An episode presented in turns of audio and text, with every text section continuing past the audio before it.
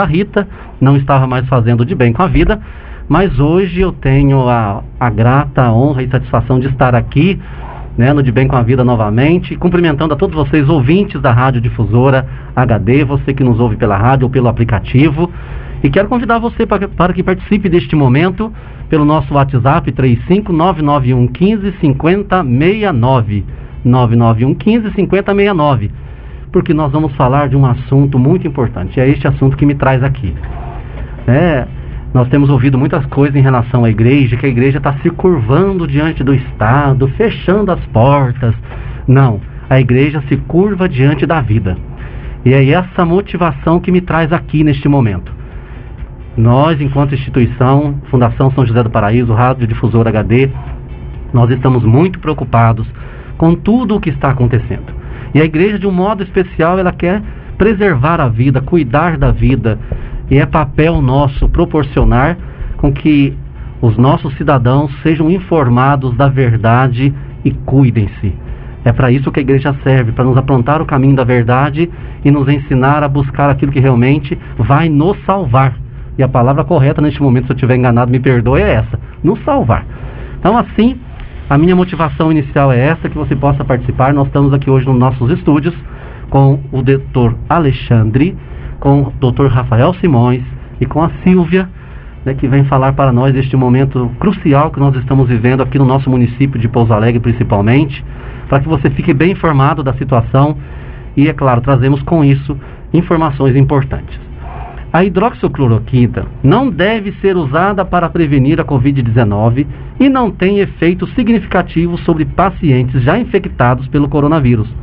Conclui um painel de especialistas da Organização Mundial da Saúde. O medicamento anti-inflamatório e antimalárico não deve ser usado na luta contra a pandemia e não é mais prioridade em pesquisa sobre possíveis tratamentos contra o Covid-19 escreveram especialistas internacionais do Grupo de Desenvolvimento de Diretrizes da OMS.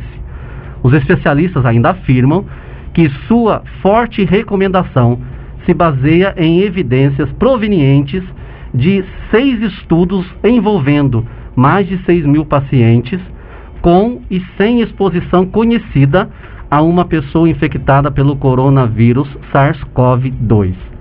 Além de apontarem que a hidroxicloroquina tem efeito mínimo ou nenhum sobre a mortalidade e hospitalizações devido ao coronavírus. Os testes também mostram que o medicamento provavelmente aumenta o risco de efeitos adversos. No Brasil, o medicamento ainda é recomendado como um dos remédios do kit COVID, indicado para o tratamento precoce da doença. A hidroxicloroquina é prescrita por alguns médicos brasileiros apesar de estudos científicos não apontarem benefícios e alertarem para riscos associados ao seu uso.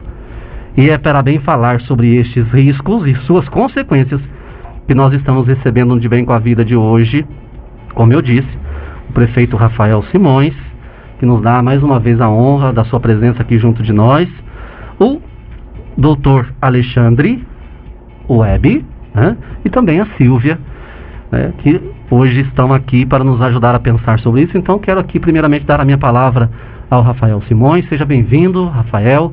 Boa e tarde, Padre Omar. Gratidão mais uma vez, porque a presença de vocês, com certeza, para os nossos ouvintes neste momento é muito importante. Sim, Padre Omar, boa tarde. Quero aqui, primeiramente, cumprimentar os ouvintes da difusora. Agradecer o senhor pela disponibilidade de vir participar aqui do Bem com a Vida e agradecer o espaço. É, passamos por um momento muito, mas muito difícil. Talvez o momento mais difícil desde que foi anunciada a pandemia do Covid-19. E nós estamos, desde lá do início, buscando atender da melhor forma possível a nossa população. Mas eu vejo, Padre Omar, que lamentavelmente nós politizamos o problema como se a Covid estivesse apenas no Brasil, estivesse apenas em cidades individualizadas. Isso não é fato.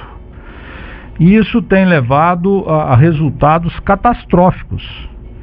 E o pior deles é o que está por vir, que vai ser a falta de leitos. E a todo momento a gente escuta conversa fiada para lá, uma conversa fiada para cá, que não nos leva a uma solução. Vindo para cá acompanhado dessas ilustres pessoas, Dr. Alexandre Webb, que é, é conhecido nacionalmente como um dos uhum. maiores cardiologistas desse país, com a Silvia, com mais de 30 anos de experiência na área da saúde, nós chegamos a um consenso. O melhor remédio para o Covid é a conscientização. Uhum. A, tão importante quanto a vacina. Se nós não tivermos conscientização do que está acontecendo, nós teremos aí um cenário efetivamente de guerra. Aquele mesmo cenário, Padre Mar, que nos foi apresentado logo que, que começou a pandemia, Sim. Aonde nós vimos. Um ano atrás, né? Exatamente, um ano atrás, onde nós vimos prefeitos de capitais abrindo buracos é, com reta escavadeira. Nós estamos caminhando para isso, agora. Ou seja, depois de um ano. E de repente a gente começa a escutar um monte de discussões é, paralelas que são insignificantes diante do risco de perder vidas. Uhum. É, e isso nós precisamos trabalhar melhor. De algum tempo para cá, nós começamos a escutar: não, a solução é o tratamento precoce. Eu quero dizer à população que desde o primeiro dia que nós começamos a trabalhar com a Covid-19, o combate à Covid-19, nós já fazemos tratamento precoce. Agora, o que eu estou percebendo é que as pessoas estão falando tanto de tratamento precoce, eu sou a favor do tratamento precoce, num outro sentido, profilático, de preventivo. Ou seja, você toma um remédio aí que você pode, você vai ficar super-homem, você vai estar imune. Isso não é fato. Eu, inclusive, ouvi isso, né? Pessoas que perguntaram para mim se eu estava tomando.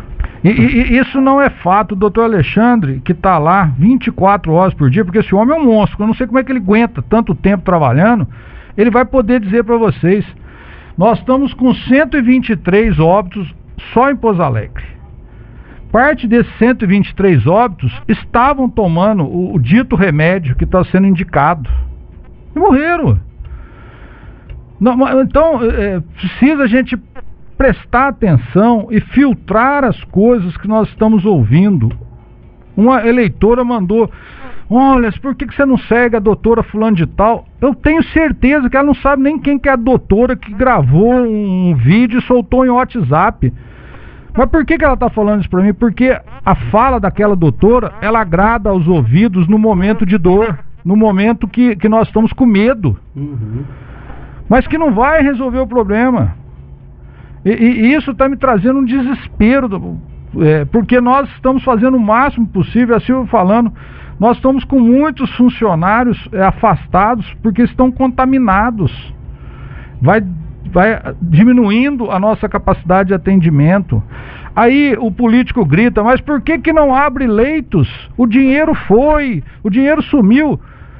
Não é nada disso. O leito por si só físico não serve de nada se ele não tiver o mais importante, que são os profissionais da área da saúde para atender. E hoje eh, eh, as pessoas estão indo muito rapidamente para a UTI, estão sendo entubadas rapidamente. E hoje nós começamos algo que eu já tinha alertado lá atrás, que ia faltar remédios que são necessários para intubação. Agora todos os jornais estão anunciando, dentro de 20 dias não terão mais os sedativos necessários para intubação. Ou seja, as pessoas podem morrer sufocadas. E aí tem discussão se a, se a, Zona Azul tem que funcionar, se não tem, se o, se o meu comércio é essencial ou não é. Pelo amor de Deus. Nada. É sermos solidários, é sermos conscientes de que a coisa está difícil.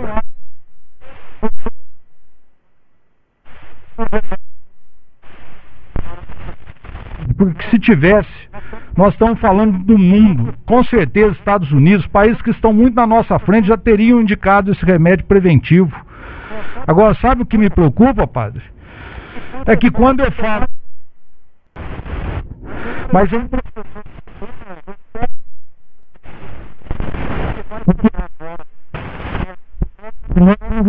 A Silva colocou uma coisa muito bem antes de ontem para mim que vem batendo no meu ouvido a todo momento, padre.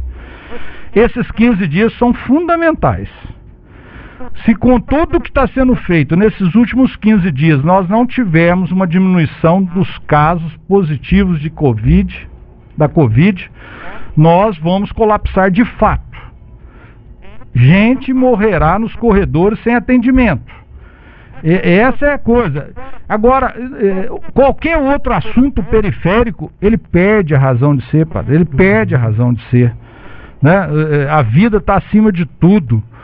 Então, eu peço a todos, tenham consciência. É, nós fomos notificados antes de ontem que teríamos que assumir a zona roxa sob pena de responsabilidade. Um prefeito vizinho foi notificado pelo Ministério Público local que se ele assumir pode ir preso. Eu pergunto para senhor.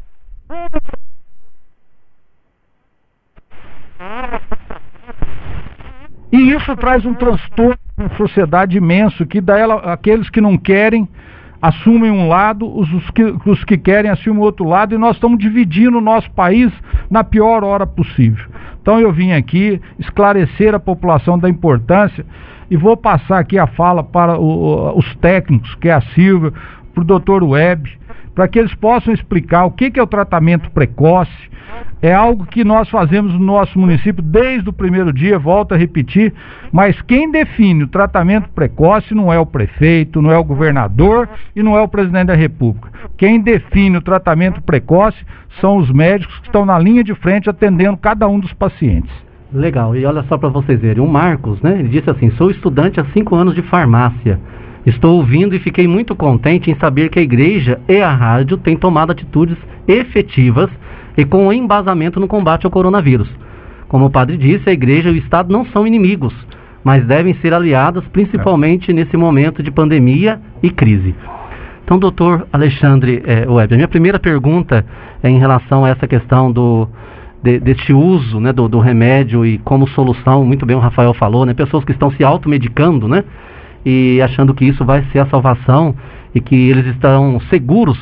A minha primeira pergunta então é: quais são os riscos para quem está tomando esse medicamento ou esses medicamentos, né, os chamados kit COVID?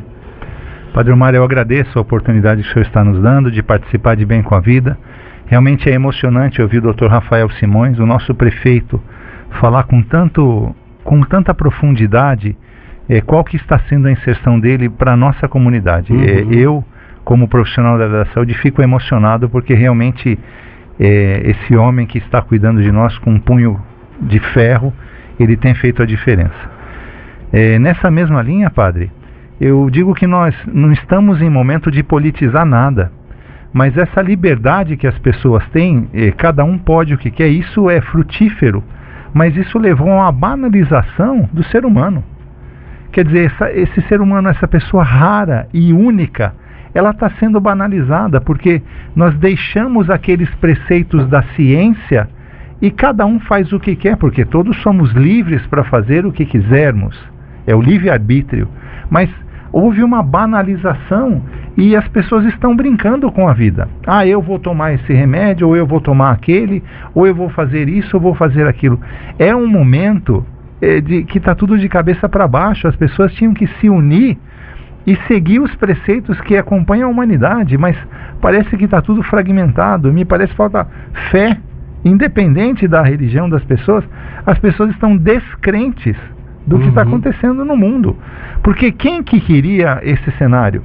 Olha que interessante, quando houve a virada do ano, deste ano de 21, as pessoas falaram, opa, virou o ano, acabou a doença. E aí veio como um furacão essa onda que está muito mais devastadora do que a primeira. Então, é, a gente está indo contra a natureza, a gente está indo contra os preceitos que a humanidade estabeleceu. Mas o senhor me Correto. perdoa, me fez uma pergunta muito clara e eu gostaria de falar de uma forma assim, é, transparente e esclarecedora. Padre Omar, a doença da Covid é uma doença causada por um vírus. 80% das pessoas que Deus o livre se contaminarem elas vão passar pela doença de forma desapercebida. Não souberam que tiveram. Porque isso é. Que são a... os assintomáticos, né? Sim, senhor padre. São os assintomáticos ou os poucos sintomáticos. que sabem que tem alguma síndrome gripal, mas que não vão precisar de oxigênio, que não vão precisar de internação, que vão passar por algumas horas com alguma indisposição e seguem a vida. Isso não é aqui em Pouso Alegre, não é em Minas, não é do Brasil, é no mundo. Nós já temos dados é, de um ano de pandemia ou mais que ela se comporta dessa forma. Uhum. 20% das pessoas vão ter uma manifestação grave. Então, o que, que é uma manifestação grave? É quando há um comprometimento do pulmão. Essas pessoas precisam internar, porque a gente vai oferecer oxigênio para que o oxigênio possa levar, é, para que o sangue leve oxigênio para os tecidos. Então, 80% vai bem. 20% vão ficar com o que a gente chama de hipóxia, pouco oxigênio no sangue. Essas pessoas precisarão ser internadas.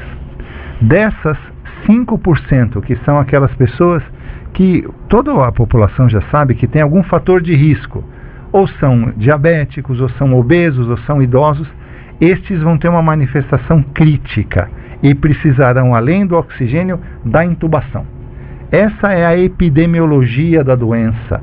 Ela tem uma variedade, uma variação muito pequena ao redor do mundo. 80% vai bem, 20% precisa de internação, 5% vai ser entubado. Uhum. O que me parece que as pessoas não entendem bem, Padre Omar, é o que, que é um tratamento profilático, o que, que é um tratamento precoce. Então eu queria pontuar, e o senhor me perdoa se for uma coisa muito técnica, eu posso falar de outra forma. Mas quando a gente fala de tratamento profilático, é o tratamento preventivo, é sinônimo de prevenção. Vamos dizer, padre, que a gente vai fazer uma cirurgia, vai extrair um dente.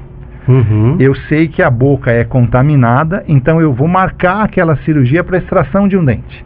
Então eu vou tomar um antibiótico antes de extrair o dente, a, de forma a prevenir uma infecção do meu corpo. Essa é o tratamento profilático, que é sinônimo de prevenção. Eu sei que vai acontecer e vou tomar uma medida efetiva para evitar. Padre Omar, não existe. Eu peço esse voto de confiança. Eu sou médico. Eu estou envolvido com a ciência, estou envolvido com a, a docência.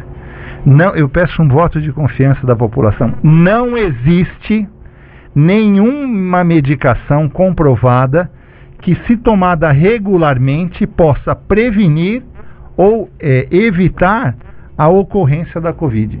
Não é aqui, não é a política, não é nem, não existe. Se existisse, estaríamos tomando, independente de quanto custa. É, ah, e, o que, e, o que, existe também quando existe, né, que a pessoa precisa, é o médico que vai dizer, não é a pessoa, né? Exatamente, mas é, olha que interessante, padrão. Como é que eu vou descobrir que a pessoa vai pegar o Covid daqui a uma semana? Então eu vou ficar tomando todos os dias uma medicação que sabidamente tem efeitos colaterais para prevenir de forma profilática a manifestação. Como é que eu vou fazer isso? Me explica. Ah, eu tomo uma vez por semana. Isso que é um absurdo, essa que é a banalização. Quem falou que qualquer medicação uma vez por semana, porque eu acho que funciona, vai prevenir a manifestação ou a infecção pela Covid? Não tem. Então eu gostaria de ser, o senhor me perdoa, muito enfático e falar que o tratamento preventivo ou o tratamento profilático, que são sinônimos, não existe. Não existe no Brasil e não existe no mundo. Uhum. Não existe uma medicação que previne a ocorrência ou que diminua as manifestações da Covid-19. Agora, sobre a questão dos efeitos colaterais. Hoje fala-se muito da questão da hidroxicloroquina e da ivermectina, correto? Sim, senhor. É, que são os mais comentados e falados e apresentados como solução para o problema.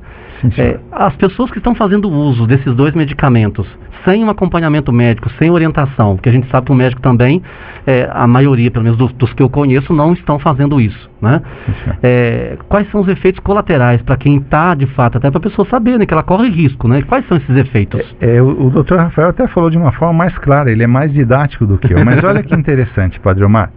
A é, hidroxicloroquina ou a cloroquina é um remédio para tratar da malária. Ele é efetivo para tratar a malária.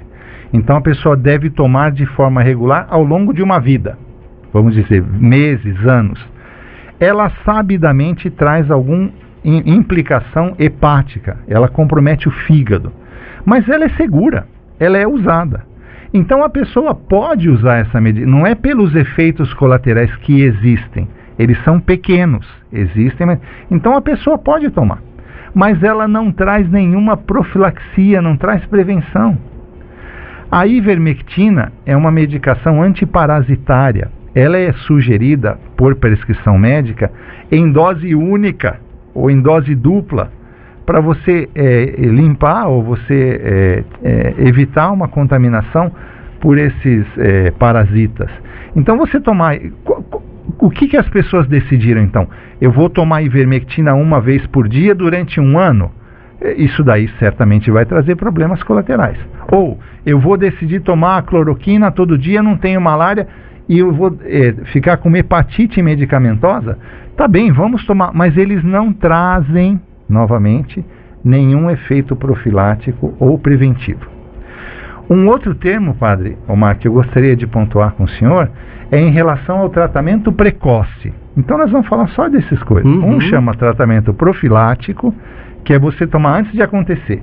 E infelizmente, padre, que, que nós somos é, seres humanos, somos da área da saúde. Oxalá Deus nos desse o privilégio de existir uma medicação profilática mas infelizmente não existe. Vamos mudar agora a página, Padre Omar. Vamos falar do tratamento precoce. O que, que é a definição do tratamento precoce? É a pessoa que está contaminada, ela já tem os sintomas da síndrome gripal e eu vou entrar com um remédio nos primeiros dias do sintoma. Então vou dar um exemplo para o senhor, Padre Omar. Vamos supor que o meu filho chegou no pronto-socorro com uma amigdalite, com uma infecção de garganta. Aí eu examino e vejo, ó, tem pulso aqui, está inflamado e está infectado. Então eu vou dar um antibiótico. Eu vou fazer o tratamento daquela infecção de garganta, antes que aquilo vire um abscesso. Uhum. Na Covid, o tratamento precoce seria então uma medicação dada nos primeiros dias a partir do sintoma. Infelizmente, Padre Omar, a literatura mundial, os trabalhos mais renomados do mundo, falam o seguinte: nenhuma medicação usada nesta fase precoce diminui a morte da pessoa, diminui o tempo de internação, ou diminui os sintomas, ou fica menos tempo entubado. O que a gente tem que fazer de tratamento precoce, como o Dr. Rafael Simões disse, é que você procure o atendimento. Porque se a gente fizer um exame e a pessoa tiver com uma infecção secundária, ou tiver com a quantidade de oxigênio é, de, no sangue baixa, ou tiver inflamada, ou tiver fazendo trombose, aí sim, nessas manifestações graves da fase precoce, a gente tem um arsenal de medicações para usar. Quais seriam? O oxigênio, estruturas hospitalares bem estabelecidas com médicos bons, com fisioterapeutas bons, com enfermagem boa, para quê? Para deixar com oxigênio, para fazer exercício de fisioterapia, para entrar com remédios que são anticoagulantes para evitar a trombose. Então, você fazer o tratamento precoce com qualquer uma das medicações que o senhor elencou, padre, elas não vão trazer nenhum benefício. Mas, aquele paciente que tem uma manifestação grave, se procura um médico na fase inicial e faz a internação se houver necessidade, isso salva vidas. Uhum. A pessoa procurar um bom hospital com uma estrutura é, adequada, é, que tenha oxigênio, que tenha uma UTI, que tenha as medicações necessárias, não para matar o Covid, mas para evitar as complicações relacionadas ao Covid, isso muda a vida. Então é isso que a gente tem que falar. O tratamento precoce é um conjunto de medidas instituídos nos primeiros dias da manifestação. Legal. E nós vamos continuar com esse assunto. É, o senhor me permite, Padomar? Só... Só gostaria de fazer uma pergunta rapidinho para o doutor. O que as pessoas não estão entendendo ainda é que se um sistema de saúde, o senhor está tá ali no regional, é, é, o senhor é a pessoa certa para responder. Se há um colapso do sistema de saúde, as pessoas imaginam, ah, eu não tenho Covid, eu não peguei. Mas de repente eu preciso de uma intervenção cirúrgica ou qualquer outra coisa.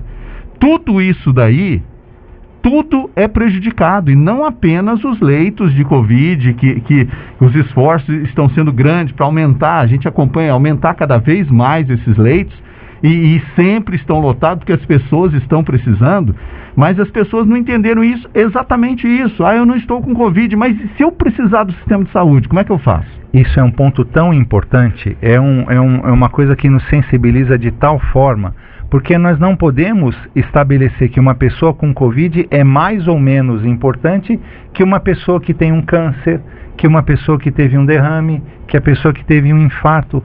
Então nós estamos tomando diariamente estratégias para que possamos acomodar essas pessoas que necessitam de um tratamento urgente e que não são portadoras da Covid.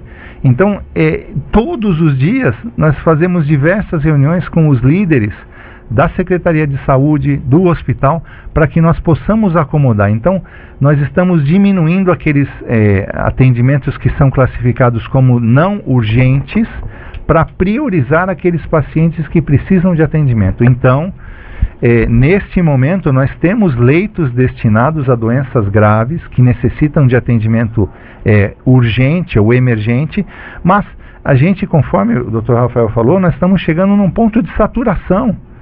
Por quê? Porque as pessoas não, são, não se conscientizam. Padre Omar, com todo respeito, a pessoa fica tomando ivermectina ou fica tomando hidroxicloroquina em casa e ela nega que está com a doença. Uhum. Nega que está com a doença, fica em casa. Não, não estou nada, está com febre de 40 graus. Não, mas a ivermectina é muito boa. A hora que ela chega na porta do hospital, ela, eu não consigo fazer nada, eu coloco ela na UTI, entubo ela. Porque ela negou aquilo ali.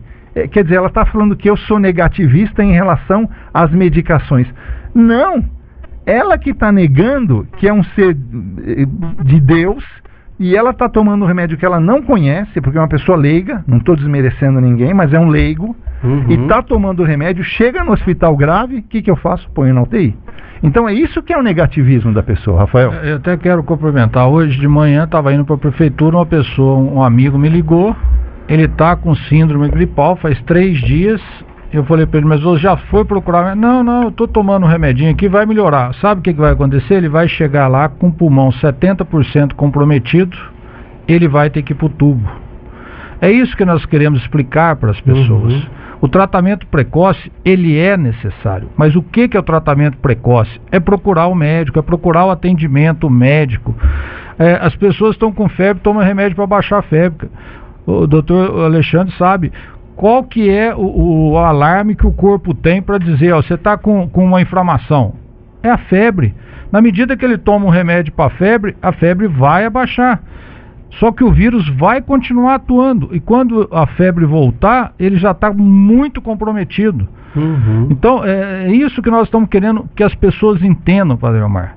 É, é, é essa gravidade. Foi muito bem colocado aqui. Nós estamos, no momento, só falando de Covid, mas as pessoas continuam morrendo lá no, nos hospitais oncológicos, problemas de coração, infarto, uma série de outras situações. Nós tivemos que parar as, as cirurgias eletivas.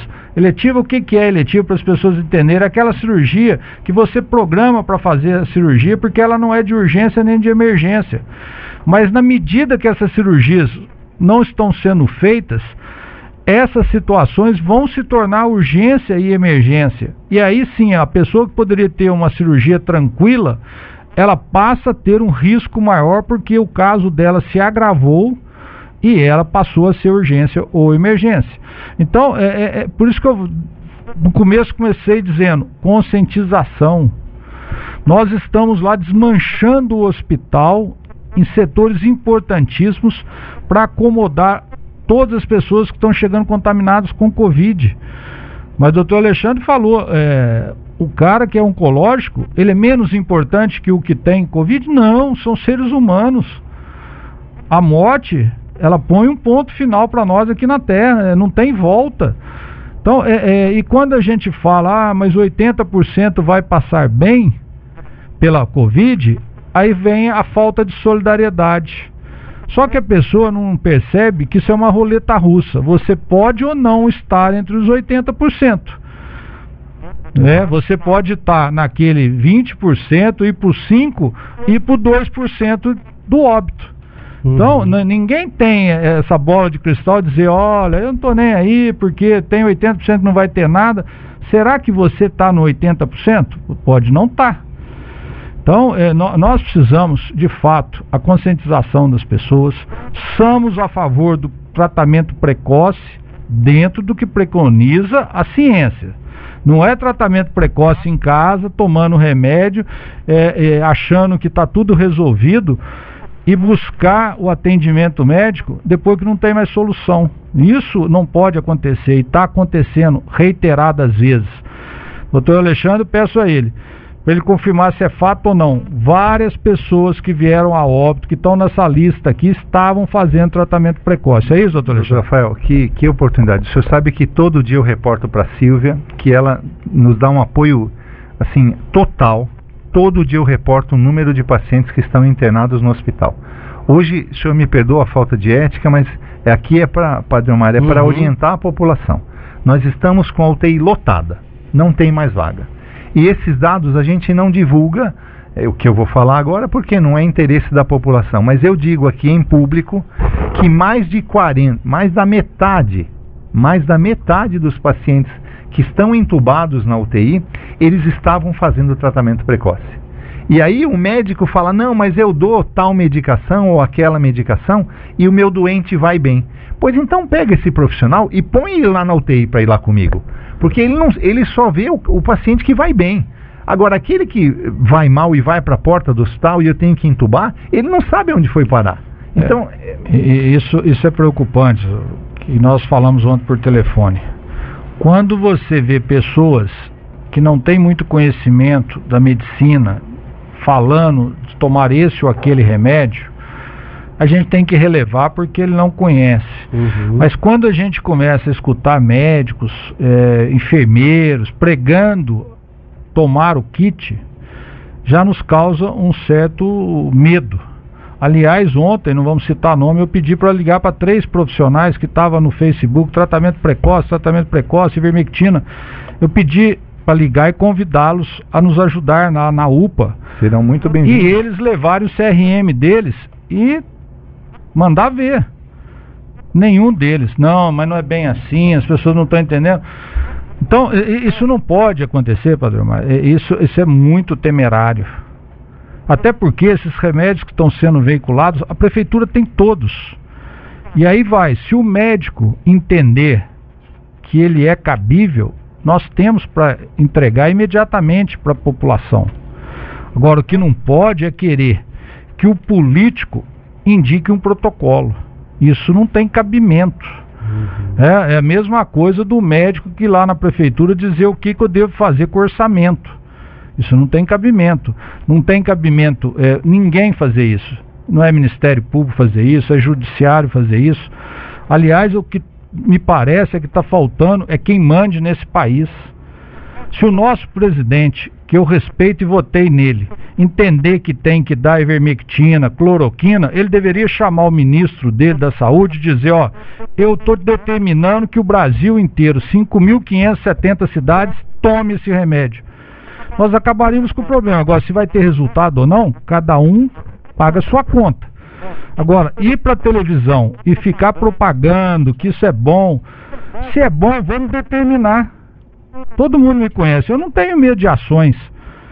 Agora, eu não vou tomar uma ação da qual eu não tenho certeza. Agora, se é para todo dia dar entrevista, dizer que tem que tomar, chame o ministro da saúde, que é a autoridade maior nessa área, e determine a ele que baixe o protocolo a ser observado nos 5.570 municípios do país. E lá na frente vamos ver o resultado. Que Deus ajude que dê tudo certo. Ninguém está torcendo contra a ivermectina, ninguém torce contra cloroquina ou qualquer outro remédio. As pessoas nesse momento estão abaladas psicologicamente. Uhum. E elas querem uma resposta. E aí é que começam os grandes problemas, que essas respostas, elas podem lá na frente não refletir uma solução e nós temos uma catástrofe maior do que essa que nós já temos. Só para esclarecer aqui, ó, nós tivemos em Pouso Alegre até agora casos confirmados 8.953. Desses 8.953, é, nós tivemos aí uma recuperação de 7.619. Uhum. Se nós resolvemos dizer que nós demos aqui um remédio X para esses 7 mil, então esse remédio é eficiente? Não, tem gente aqui que não tomou nada e se recuperou. É, é, então, é, cada caso é um caso.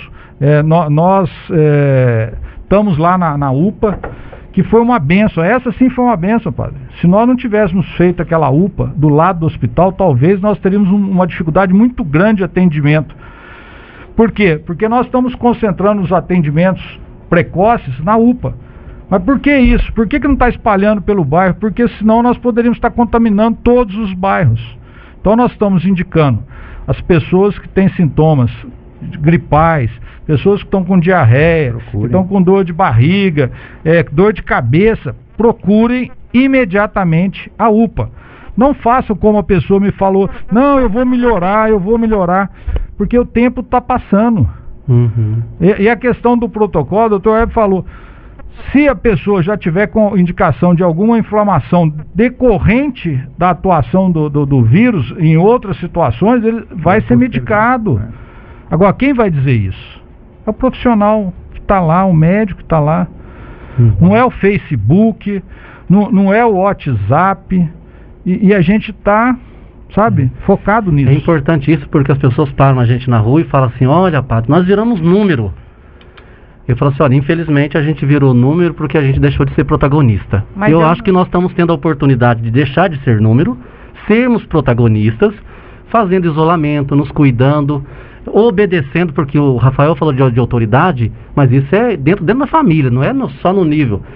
As pessoas não obedecem. Filhos não obedecem mais aos pais, a gente não obedece à autoridade. E essa falta da obediência, muitas vezes, ela acarreta consequências graves, desde o micro ao macro. Então, assim, você que está nos ouvindo, e olha, eu vou pedir a gentileza de vocês, nós vamos para um rápido comercial, de vocês ficarem um pouquinho mais e nós falarmos com tranquilidade, porque nós estamos com uma infinidade de gente que vocês não fazem ideia participando, querendo saber né, mais informações. Então, a gente, para a gente fazer até um bate-papo, a Silvia também tem informações importantes para nós. Aproveitar, já que vocês estão aqui, eu vou ceder a rádio neste momento para que a gente aproveite e esclareça todas as dúvidas do nosso ouvinte. Mas que você, ouvinte, pense nisso. Nós precisamos colaborar. Como eu iniciei o programa dizendo, a igreja está se curvando. Não, a igreja está se curvando diante da vida. E se você tem amor à sua vida, pensa no que o padre está dizendo. É um rápido comercial, a gente volta e nós vamos continuar com o nosso bate-papo aqui. Depois do intervalo, tem mais De Bem com a Vida. Participe pelo WhatsApp 35 991 15 5069. Oferecimento Instituto Cast. Fique de bem com a vida na Difusora HD.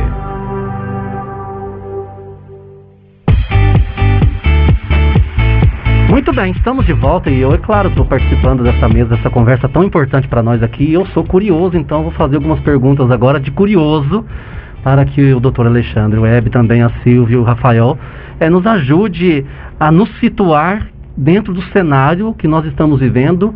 E embora esta rádio esteja sendo é, ouvida é, lá em Lorena, porque eu já peguei essa rádio em Lorena, em Aparecida, em Mariporã, nós estamos indo muito longe, graças a Deus mas vamos nos situar diante da realidade de Pouso Alegre e das regiões vizinhas, porque eu acho que a nossa conversa aqui hoje, por isso que eu até vou dedicar um pouquinho mais de tempo aqui para nós, ela é fundamental. Acho que os nossos ouvintes precisam ser bem informados.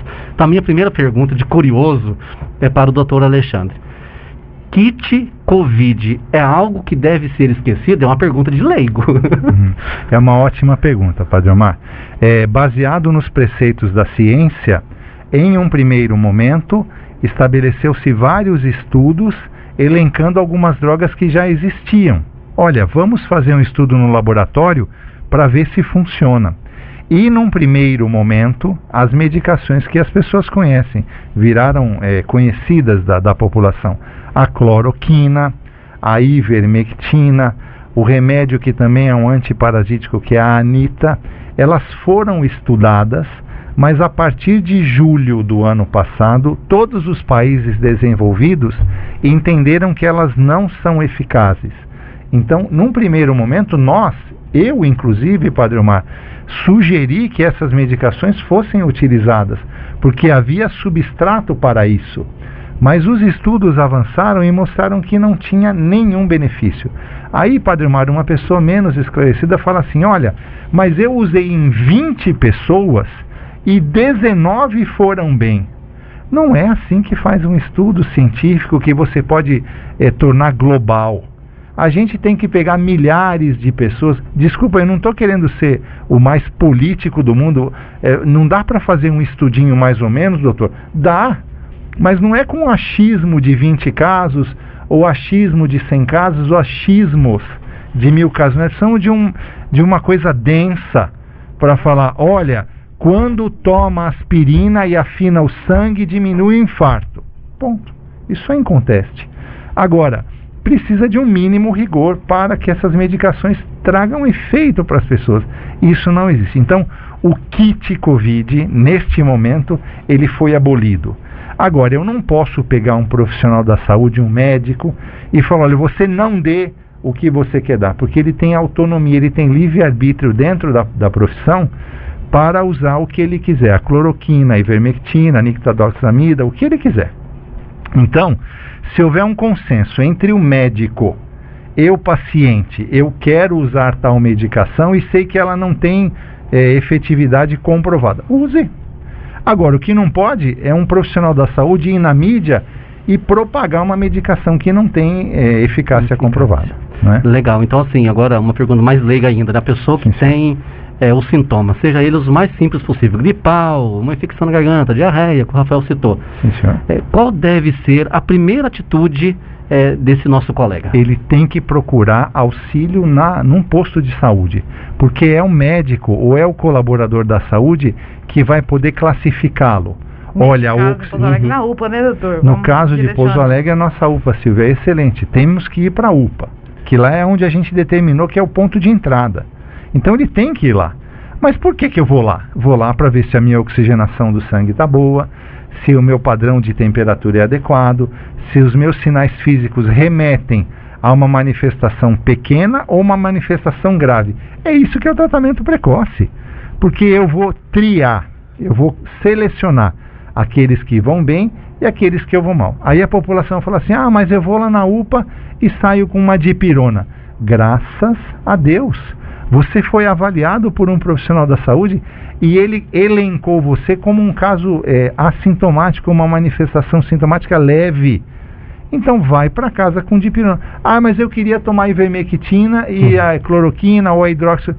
Isso não vai mudar a sua evolução. Agradeça a Deus que você está saindo com a dipirona.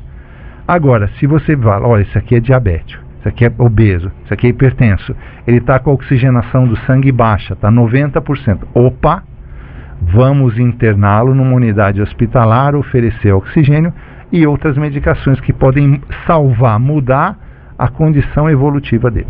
Padre, eu Opa. queria pegar uma caroninha nessa, nessa fala do doutor Alexandre. Deixa eu só fazer uma pergunta introduzindo você nisso, porque daí eu, eu quero que você fale, é porque assim, a palavra UPA apareceu aqui várias vezes. E o Rafael mencionou que a UPA foi um grande empenho do município e um empenho muito recente, né? E, eu posso dizer, né, não sendo hoje morador de Pouso Alegre, mas conhecendo Pouso Alegre, que graças a Deus essa UPA apareceu nesse momento. Né, e graças a Deus mesmo, porque eu sei quantas pessoas passam por lá.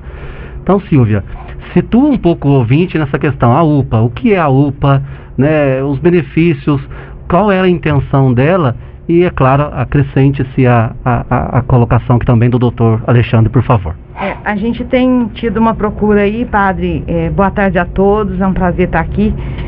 E a gente tem tido aí cerca de 300 a 350 atendimentos por dia lá na UPA. E as pessoas às vezes comentam assim: vocês estão aí, é, a gente de demora o atendimento. Realmente está um atendimento um pouco demorado. É um atendimento que passa por uma triagem, que passa por um atendimento médico, que se dentro do prazo de protocolo de exame sai com exame agendado, seja ele nos primeiros dias de sintoma PCR ou no, no mais tardio se agenda um, um exame sorológico então, assim, o município tem ofertado essa estrutura de atendimento com todo o cuidado que a gente precisa. E aí, o pós-atendimento. foi, recebeu, é uma, uma tá numa, no início da doença, tem os sintomas leves, moderados, que dá para ir para casa. Essa pessoa tem que cumprir o isolamento, porque isso tem sido um fator assim fundamental. A pessoa, se ela no primeiro sintoma, ela deve se isolar em casa, ela deve evitar contato com as pessoas, ela não pode ir para o trabalho, porque a, o índice de contaminação está muito alto, a taxa de contaminação está altíssima. E a gente tem identificado famílias inteiras, famílias inteiras contaminadas. Então, uhum. é, um foi na rua às vezes e levou para dentro de casa para todo mundo. É necessário que a pessoa saiba que dentro de casa ela precisa de cuidados. A febre, a febre ela tem sido um sintoma com pouca indicação. Ela tem aparecido pouco. A, a dor, a, é o arranhado da garganta que está positivando, é a diarreia que está positivando. São sintomas leves que estão positivos. As pessoas precisam respeitar os critérios de isolamento. Eu saio da UPA, eu não posso ir passando de farmácia em farmácia. O município disponibilizou até alguns medicamentos na própria UPA para que a pessoa saia de lá com medicamento. Já com medicamento, né?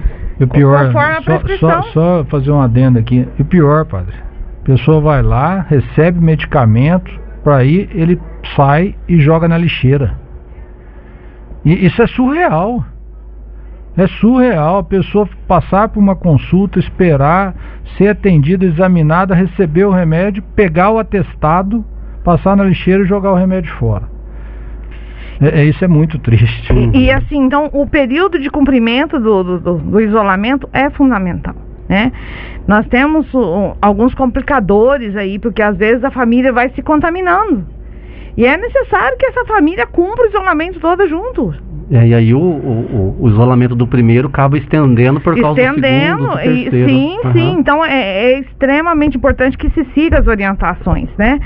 A gente tem expandido o atendimento, tem aumentado o número de profissionais, mas é, seja ele no particular, no privado, no, no público, todos os locais que atendem hoje a Covid estão com um volume grande de trabalho, com uma demora e, e, aí. E aí a gente tem uma sintonia muito grande com o hospital. Uhum. Porque o paciente que vai na UPA ele precisa de um exame, precisa de uma tomografia, precisa de uma avaliação maior, a gente já transfere para o hospital para que faça isso.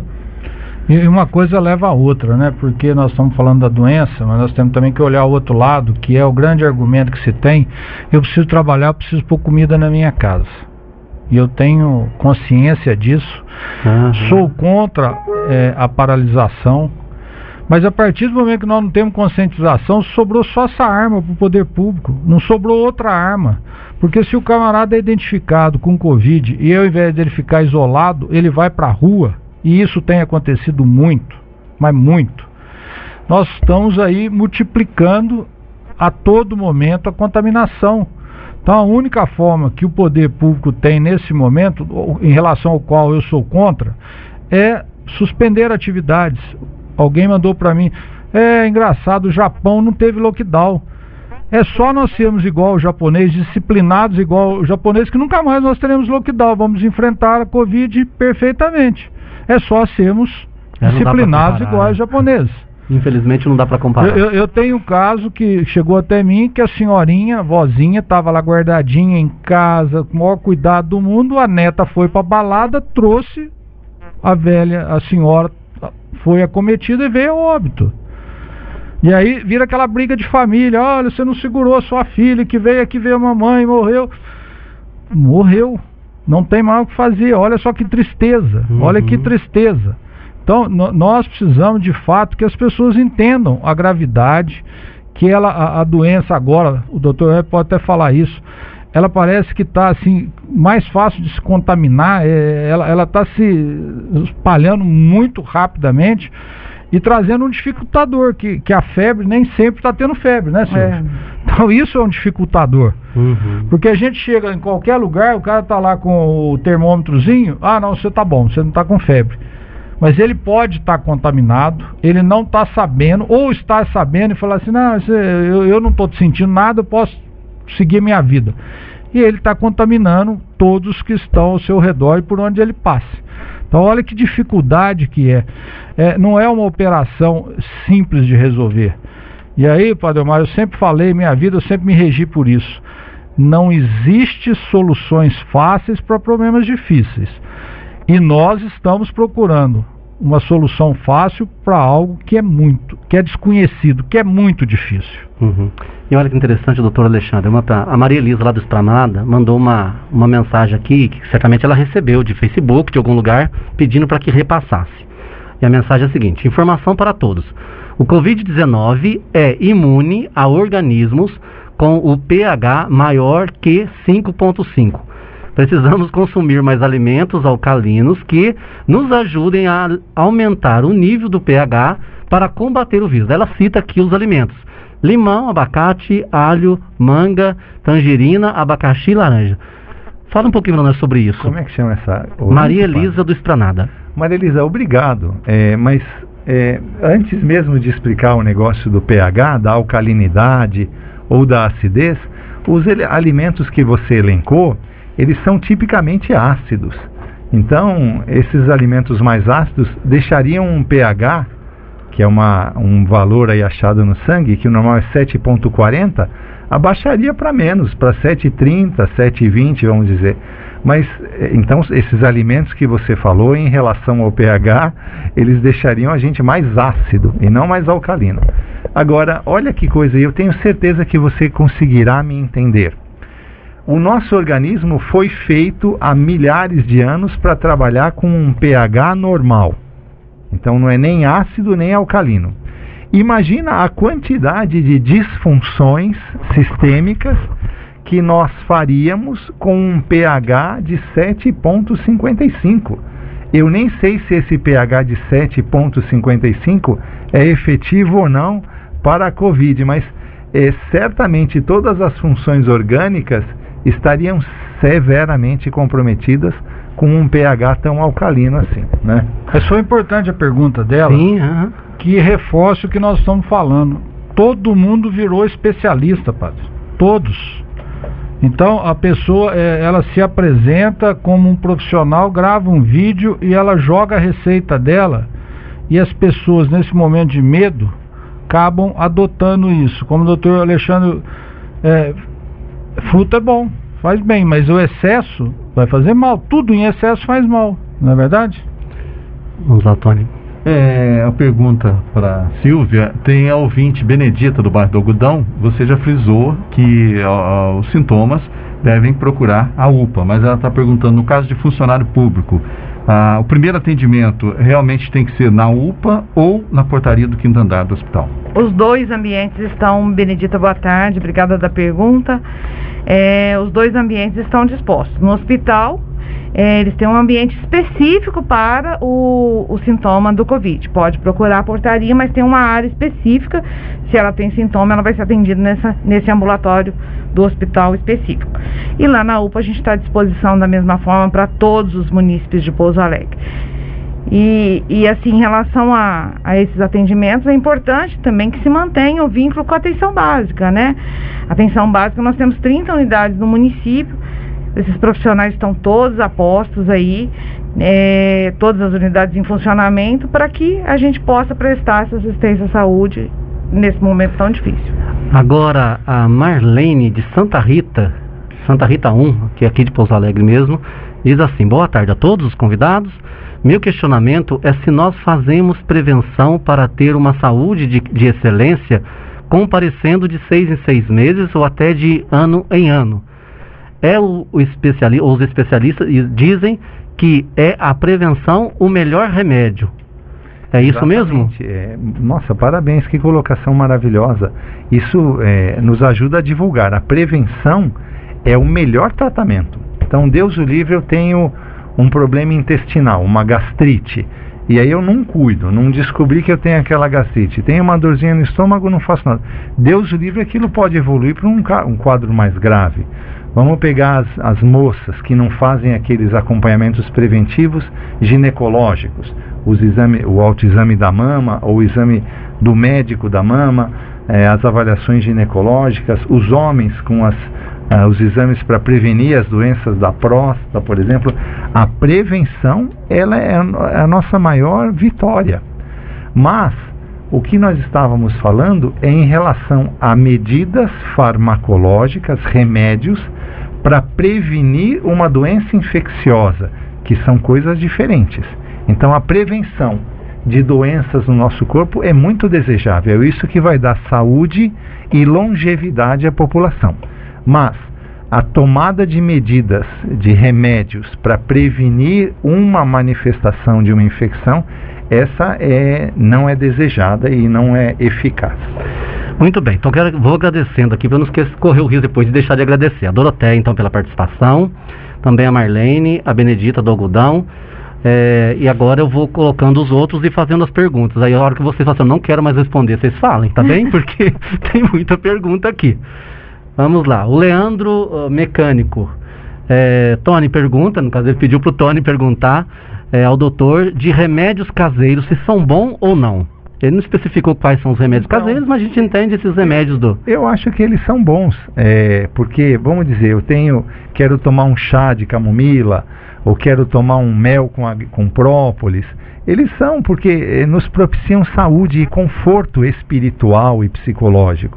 Mas eu insisto que aquelas pessoas que têm manifestações da síndrome gripal nesse momento da pandemia, eles devem procurar o atendimento médico especializado, que no caso do nosso município é feito na UPA. Então, é, essas medicações caseiras, elas são bem-vindas, mas nunca devem retardar a ida da pessoa é, em busca do auxílio médico. Muito bem. A Elaine do Cajuru está agradecendo a presença de todos vocês, mandando um abraço a todos vocês e também a, a Doroteia. A Doroteia pediu para agradecer a Silvia, né? É, ela deve ter as razões dela, mas pediu, obrigado Silvia, certo? Foi pelos seus esclarecimentos. A Vânia está dizendo, excelente entrevista com o doutor Rafael Simões tal. O Igor, mãozinha agradecendo. É, aqui o, a, a Ivânia do Covoca, a gente faz parte, mas às vezes os outros não fazem a parte deles. Ou seja, mas vamos continuar fazendo a nossa, né, Rafael? É isso que eu acho importante, né? Que a gente é cobrado a toda hora, mas cadê a fiscalização? Um ano de pandemia, não é possível que nós precisamos ficar correndo atrás das pessoas. As pessoas precisam ter consciência.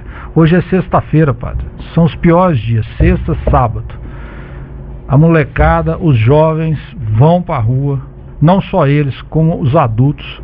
É futebol, é churrasco, é todo tipo de festa. E aí grita: cadê a polícia? Cadê a vigilância sanitária?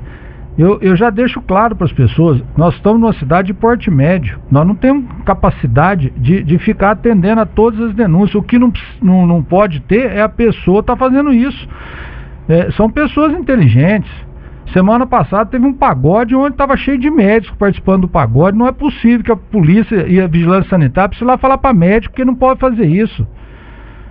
É? Uhum. Isso não tem cabimento a gente ficar nessa situação. Ela tem razão. Às, às vezes, parte da população, e eu tenho certeza que ela cumpre, e outra parte resolveu banalizar algo que é sério. Por isso que é importante a gente saber da gravidade. Volto a usar a teoria do Dr. Webb. 80% passará ileso. Estarei ou não nesses 80%? Faça essa pergunta para uhum. você. Porque senão você fala assim, ah, eu estou no 80%. Pode ser que você não esteja, pode ser que você esteja no 2% do óbito. Então, vamos olhar com muita responsabilidade para as nossas ações, para as nossas ações. Então, daí a Ana diz que também são as nossas atitudes que vão proteger né, e proteger o próximo a Lázaro do Jardim Olímpico, que fez aniversário ontem. Parabéns, Lázaro. Deus te abençoe parabéns, com muitos anos Lázaro. de vida, felicidades. Dando parabéns pelo nosso programa e dizendo que a população precisa saber dessas informações que aqui estamos passando. É, a Gessi pede bênção, então Deus abençoe Gessi, diz que São José abençoe a todos nós. A Joelma do Fazenda Grande, né, que também está nos acompanhando. O Paulo do Jardim Aureliano, boa tarde a todos da mesa. Que programa legal, cheio de informações, muito bom. Parabéns à Rádio Difusora. É, Paulo Henrique do Jardim Aureliano. A Eva Lúcia, também parabenizando a entrevista. Maria do Carmo, também parabenizando. O Expedito, né, disse assim que. Aliás, Rafael, vou pedir para você depois, no, no, no final, você repetir se não no integral, parte do que você disse no começo, porque segundo os nossos ouvintes aqui, parece que eles tiveram um problema na, no início do programa da, da deve ter tido um pico de luz, alguma Sim. coisa, um transmissor, que a entrevista saiu e voltou. Então a gente vai repetir aquela fala inicial sua, porque é muito importante. Então a gente agradece a Elisa que falou isso, o Carlinhos da difusora, o Carlos Rancheiro, a Rosana Aparecida, a Antônia, a Toninha do São Carlos e a Vera do, dos Pets, né? Que eu acho que ela colocou aqui, Vânia dos Pets. E ainda aqui em cima tem mais perguntas aqui. É, boa tarde. É, só uma pergunta: quais os principais sintomas do Covid? Acho que é importante isso, doutor. Claro, é antes do, do doutor Alexandre responder, é, é, é, baseado nessa pergunta da ouvinte mesmo aí, antes, no início da pandemia, falava-se muito de comorbidades e tal. Então, as pessoas que não tinham comorbidade deram aquela relaxada. Eu não tenho, eu não vou precisar do serviço de saúde e se pegar vai ser leve. Agora a gente vê um outro quadro a gente vê aí pessoas que não têm comorbidade nenhuma, é, entre aspas, atletas morrendo pela Covid. Modificou alguma coisa ou sempre foi dessa forma? Que pergunta maravilhosa. É, desculpa ser um pouquinho mais técnico. É, nós melhoramos, mudou sim, nós melhoramos o atendimento à população, porque entendemos melhor a doença. Mas olha que interessante, eu falei e repito para que fique bem claro que aquelas pessoas, aqueles 5% que precisam ser entubados, os que não evoluem bem, os que morrem, eles têm essas morbidades. Mas eu, eh, de peito aberto, em nome de Deus, Padre Omar, eu falo para toda a população que está nos ouvindo, as sequelas que eh, assim comprometem as pessoas que ficam gravemente acometidos pela Covid, elas demoram muito tempo para serem revertidas. Então, às vezes a pessoa fala, como você falou, é, eu não tenho nenhuma morbidade, mas não quer dizer que você não vai ter a manifestação crítica, precisar ser entubado. E isso vai deixar uma marca na sua vida que vai ser indelével, porque a doença é devastadora. Então, conforme o Padre Omar falou, melhor, é, o melhor tratamento é a prevenção. A pessoa não vai morrer e nós desejamos que não morra e as ações são melhores. A despeito de não termos nenhum remédio que mata o vírus, as ações, as condutas, elas estão salvando mais pessoas.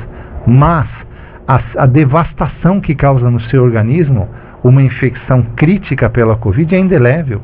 Então, a pessoa acha, eu sou um esportista, eu não preciso me cuidar. Deus que te abençoe. Mas mesmo essas pessoas que são saudáveis, a resposta que vai deixar no seu corpo, ela, se não deixar marcas para sempre, vão demorar meses para que você recupere a plenitude da sua saúde. Então isso tem que ser evitado. As pessoas precisam saber que ela é uma doença é, assim devastadora mesmo. Esse aqui é a minha, meu, minha resposta. Muito bem.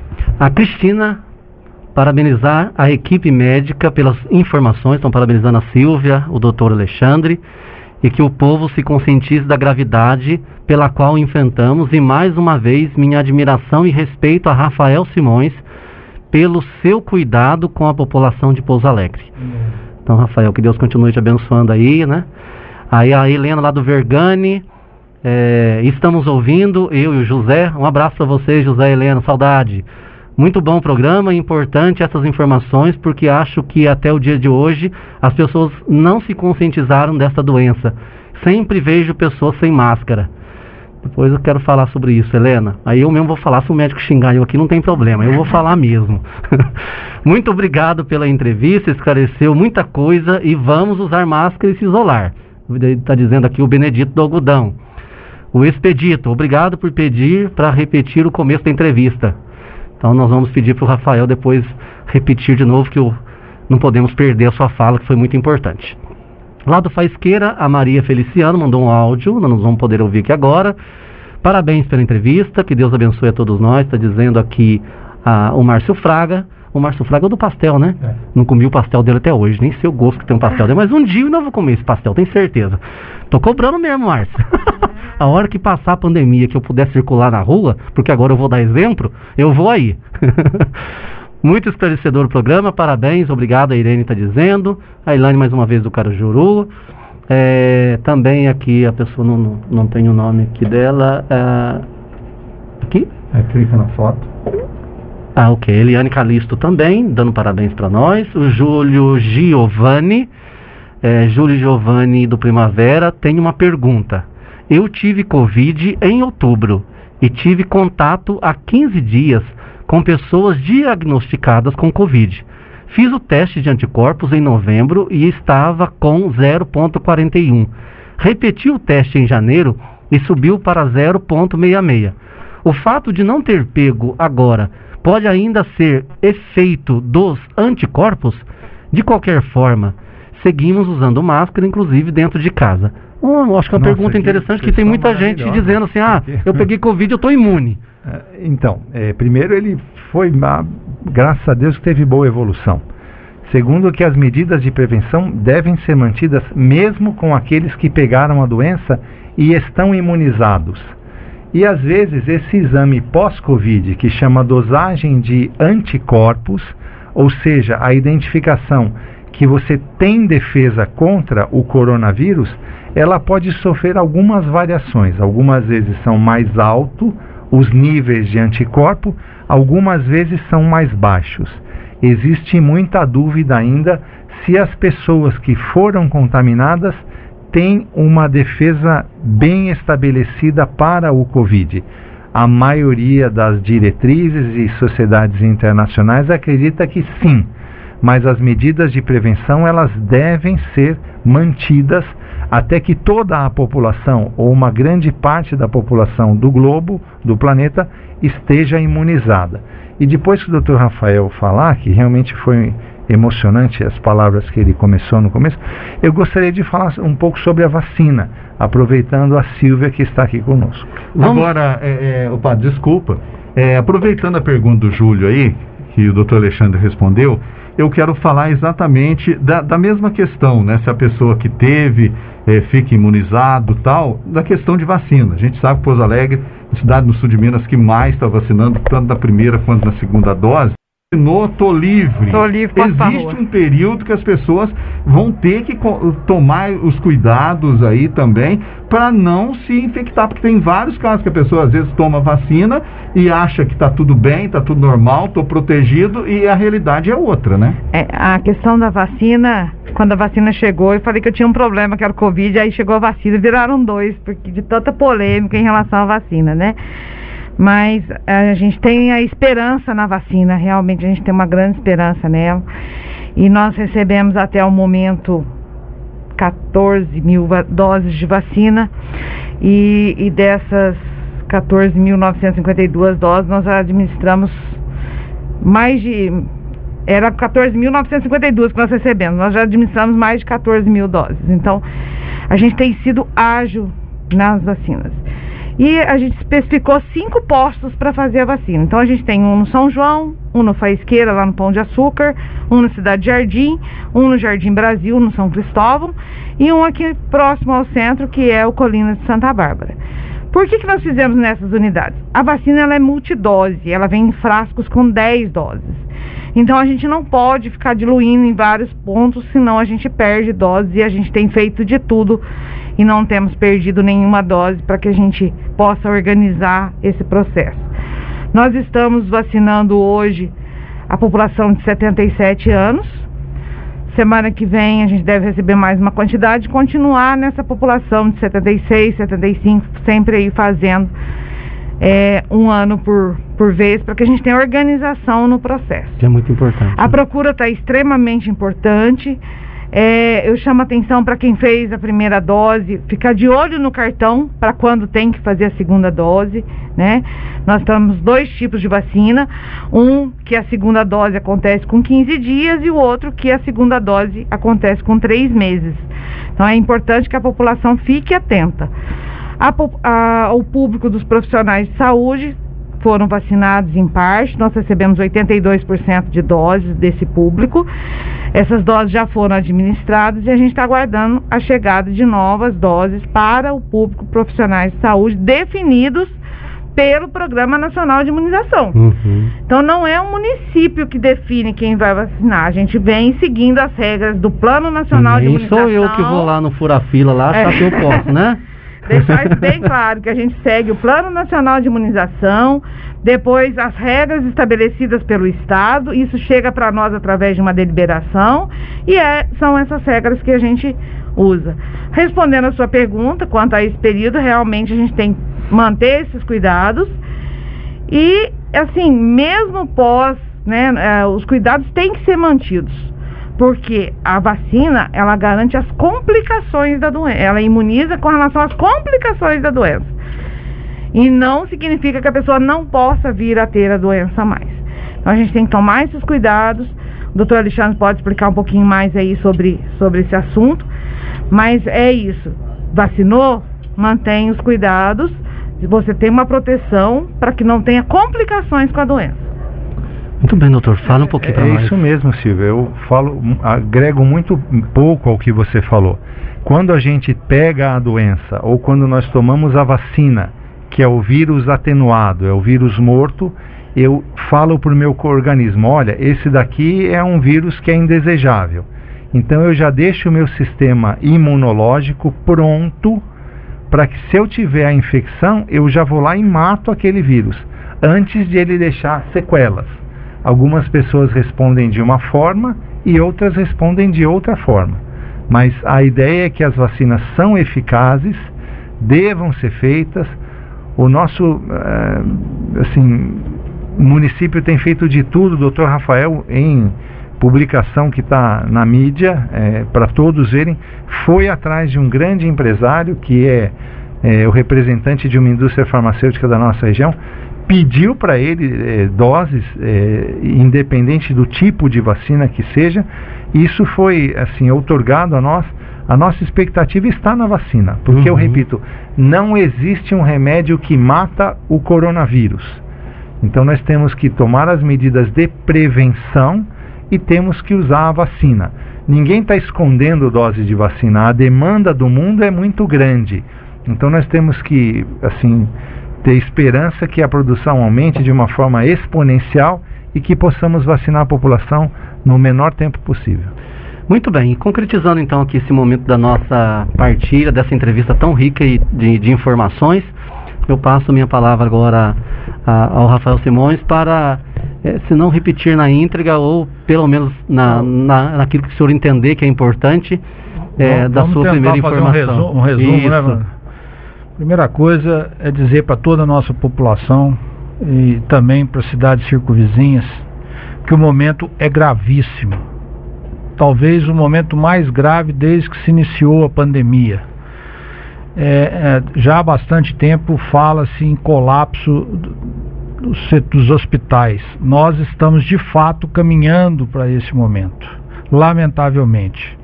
E por que que isso está acontecendo? Pela falta de conscientização das pessoas, é, por não termos aí a solidariedade, a empatia.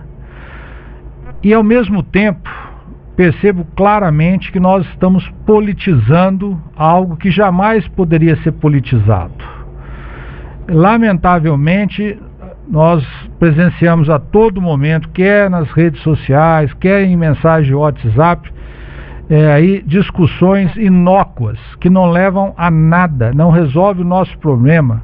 É muito triste nós estarmos aqui correndo para acudir pessoas, buscando vacina e vendo as pessoas discutirem se a zona azul precisa funcionar, se não precisa funcionar, se a igreja está sendo aberta para visitação, se não está. Isso tudo é absolutamente irrelevante.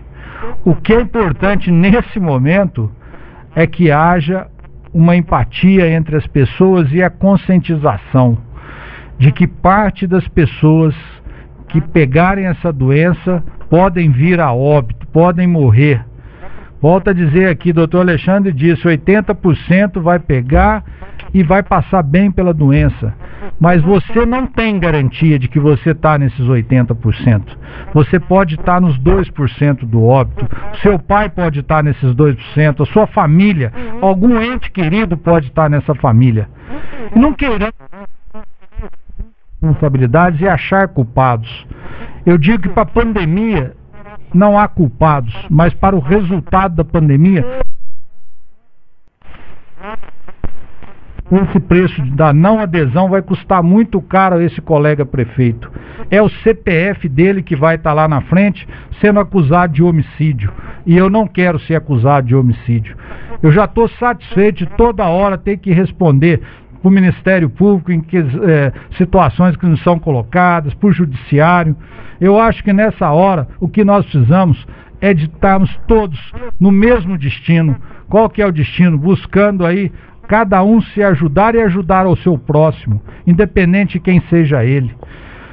Todos os municípios estão fazendo o melhor possível.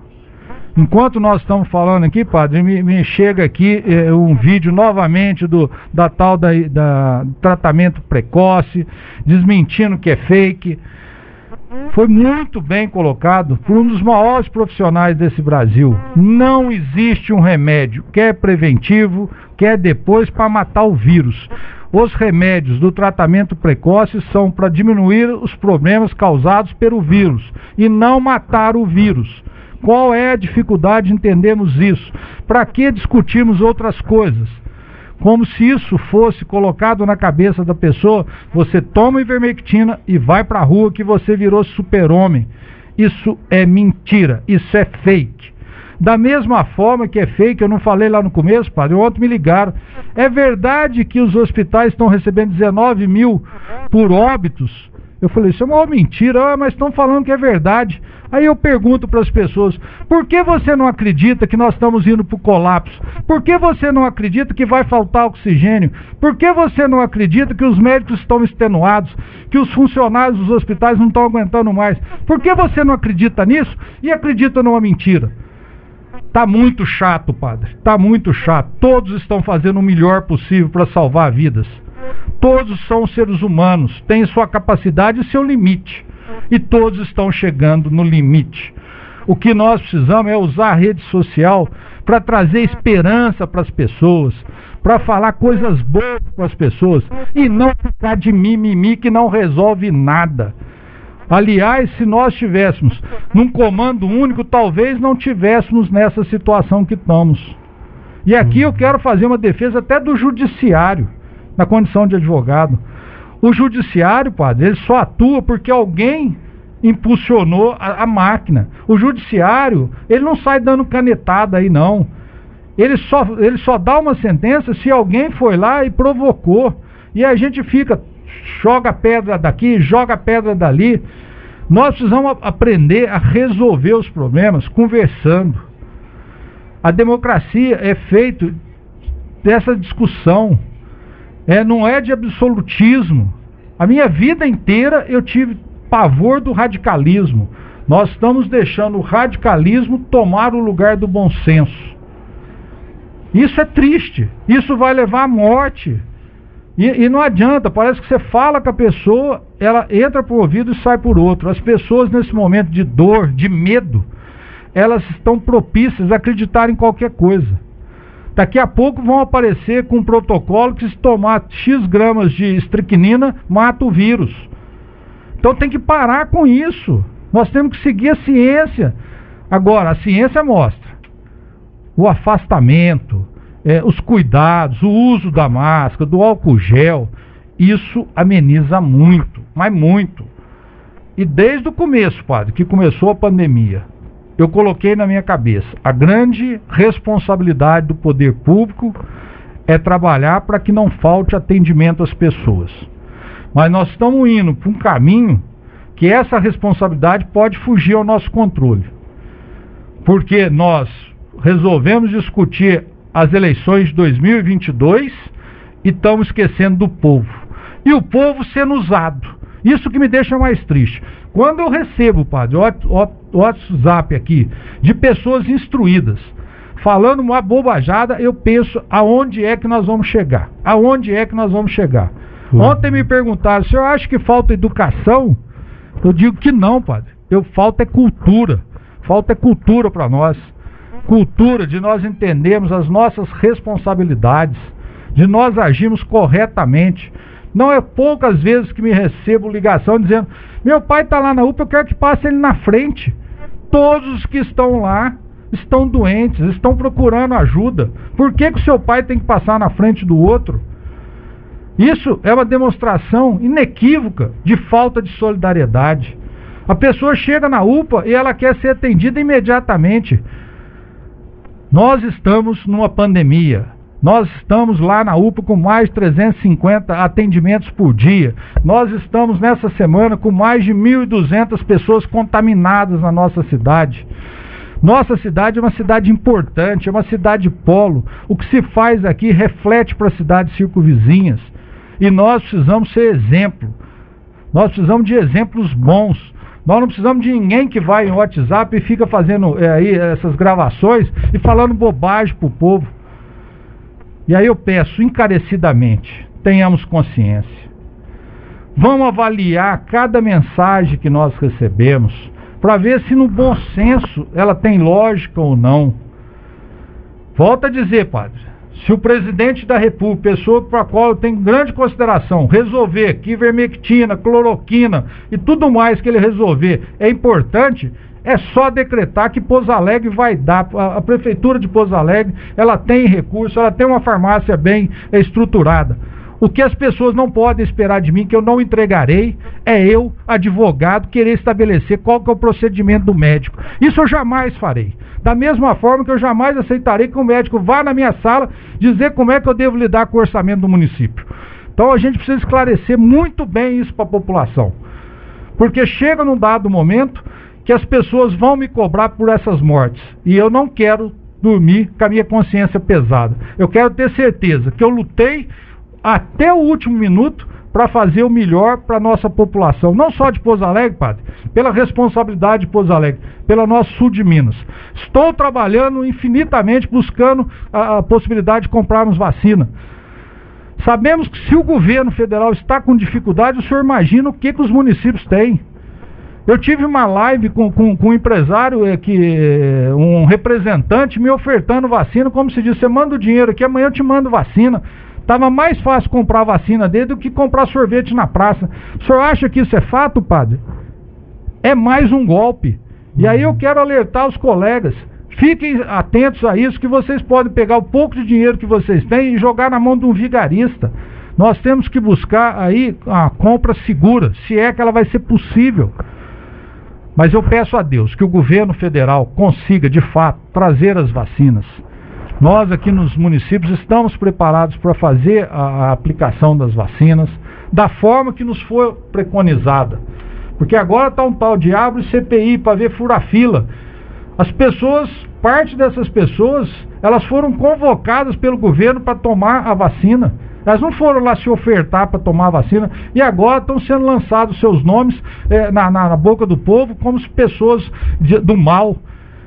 As pessoas foram indicadas para tomar a vacina por alguém dentro do governo. Então, se esse alguém errou, ele seja penalizado. Mas é muito triste a gente ver o nome dessas pessoas serem colocadas nas redes sociais como se ele fosse um bandido. Tenho certeza que aqui na Secretaria eh, Regional de Saúde, ninguém foi lá fular fila e falar, olha aqui, vacina eu escondidinho aqui não. Todas as vacinas que lá foram aplicadas, foram aplicadas porque alguém lá em Belo Horizonte passou o rol a ser aplicado. E aí fica essa questão, o que, que a gente vê nisso aí? Política, política suja. E eu não vim para isso. Eu não tenho partido político. Eu volto a dizer todas as vezes, o meu partido político é o povo da minha cidade. Independente de ter ou não votado em mim. Pode gostar, pode não gostar de mim, mas eu, enquanto for prefeito, vou trabalhar por esse povo. E depois eu vou embora para casa, sabe, padre? Mas eu peço a vocês, do fundo do coração, nos ajude agora. Porque do contrário, nós poderemos ir para um caos imenso. Você pode ver seu pai e sua mãe morrendo, seu filho, seu irmão, ou você mesmo pode vir a óbito. Nos ajude, pelo amor de Deus. Muito bem, acho que muito bem claro. E o, os nossos ouvintes, né? Aqui a Milene Estiva diz: falou tudo, né? Sem comentários. E essas pessoas que não têm amor ao próximo, lamentável.